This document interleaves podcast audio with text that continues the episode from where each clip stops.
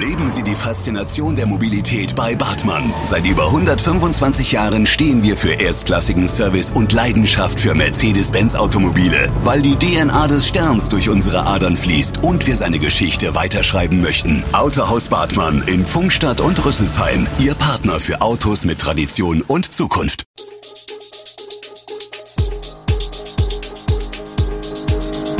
Gude, unser morgendliches News Update. Das Wichtigste aus Südhessen für Sie im Überblick. Guten Morgen aus Darmstadt an diesem 8. November. Dieburger Martinsmarkt gut besucht, Lilien siegen gegen Schalke, Taliban bei Angriff in Afghanistan getötet, das und mehr gibt es heute für Sie im Podcast.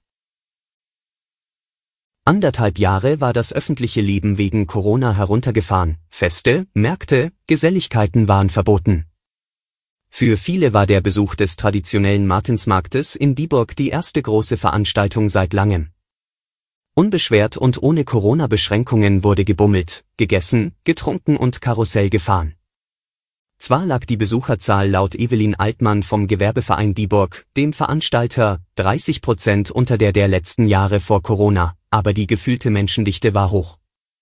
Bereits die Parkplatzsuche kostete, vor allem am Samstagabend, so manchen Nerv, bevor man sich dann an hochfrequentierten Ecken des Marktes durch die ausgelassenen Besuchermengen quetschen musste.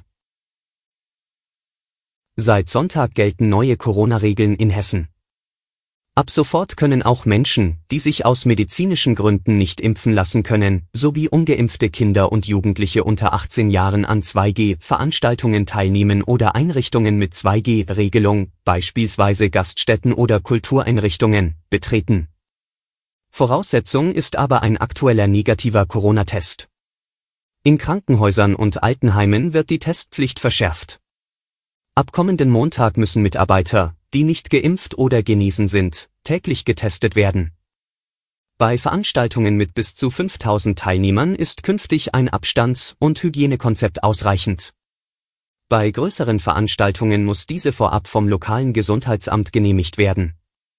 An den Schulen werden die Quarantänebestimmungen angepasst. Bei einem Corona-Fall in einer Klasse muss künftig grundsätzlich nur noch das positiv getestete Kind unmittelbar in Quarantäne. Schon bald könnte sich das jedoch wieder ändern. Hessen droht eine Verschärfung der Corona-Einschränkungen, da die Intensivbetten wieder knapper werden. Mit der fast erreichten ersten Warnschwelle werden Testnachweise voraussichtlich nur noch mittels PCR-Test und nicht mehr mit den einfachen und kostengünstigen Antigen-Schnelltests akzeptiert.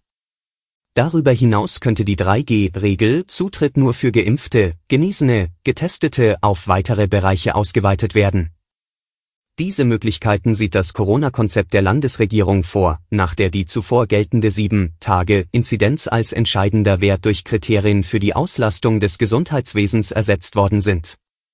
Ministerpräsident Volker Bouffier, CDU, und Gesundheitsminister Kai Klose, Grüne, wollen noch heute über die konkret beschlossenen Maßnahmen informieren, die das Corona-Kabinett zuvor beschlossen hat. Fußball-Zweitligist Darmstadt 98 gewinnt trotz Rückstand am Ende verdient mit 4 zu 2 beim Bundesliga-Absteiger Schalke 04 und fährt damit den zweiten Auswärtssieg der Saison ein. Lilientorjäger Luca Pfeiffer brachte Schalke mit einem Eigentor in Führung, Philipp Tietz mit zwei Treffern und Matthias Honsack drehten die Partie und sorgten für den nächsten Sieg der Darmstädter, die zudem jetzt die beste Offensive der Liga stellen. Die Frankfurter Eintracht hat das Auswärtsspiel bei der Spielvereinigung Greuther Fürth mit 2 zu 1 gewonnen und den Anschluss ans hintere Tabellenmittelfeld der Bundesliga gefunden. Die Frankfurter entwickeln sich immer mehr zur Mannschaft der letzten Minuten. Es war wie beim 1 zu 0 in Antwerpen, dem 1 zu 1 gegen Leipzig und dem 2 zu 1 unter der Woche in Piräus wieder ein Lastminute-Tor in der Nachspielzeit, das Punkte sicherte. Raphael Borre gelang der Siegtreffer in der 94 Minute. Bei Angriffen in der ostafghanischen Stadt Jalalabad sind mindestens drei Kämpfer der herrschenden Taliban erschossen worden. Drei weitere wurden bei Sprengstoffanschlägen verletzt, wie Behördenvertreter am Sonntag mitteilten. Bisher unbestätigte Berichte sprachen sogar von mindestens acht Toten und 17 Verletzten am Sonntag. Anwohner in Jalalabad ordneten die Angreifer der Terrormiliz Islamischer Staat zu. Zunächst bekannte sich aber niemand zu den Attacken. Der IS ist seit 2015 in Afghanistan präsent.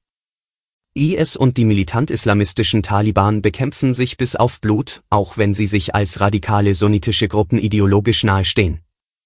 Seit die Taliban Mitte August im Gefolge des Abzugs aller ausländischer Truppen die Macht in Kabul übernahmen, scheint der IS seinen Einfluss sogar auszuweiten. Am Dienstag verübte er einen schweren Anschlag auf das größte Militärkrankenhaus Afghanistans mit mindestens zwölf Toten und Dutzenden Verletzten. Alle Infos zu diesen Themen und noch viel mehr finden Sie stets aktuell auf echo-online.de.